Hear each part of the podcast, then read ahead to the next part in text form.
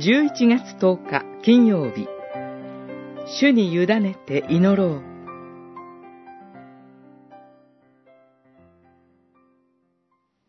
だから何を食べようか。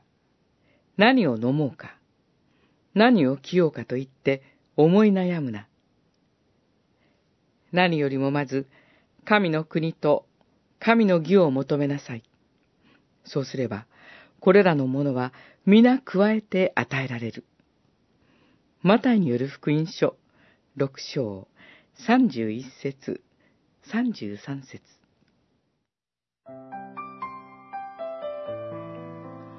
私たちは毎日の生活の中で様々なことを思い悩み、苦しみ、嘆きつつ歩んでいます。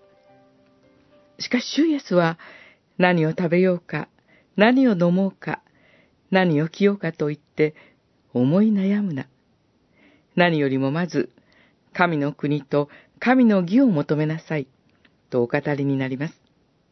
主イエスは、私たちが神さえ信じれば、私たちの生活は二の次で良いと思っておられるのでしょうか決してそういうことはありません。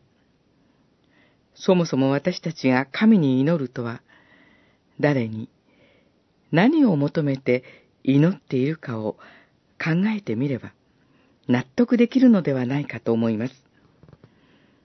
私たちが祈り求めている神は、天地万物を創造し、今もすべての生きとし生けるものに命を与え、恵みを与えてくださる神です。この神の素晴らしい恵みが、神によって命を与えられている私たち一人一人にも向けられています。神は、私たちのすべての必要を知って、私たち一人一人を愛しておられます。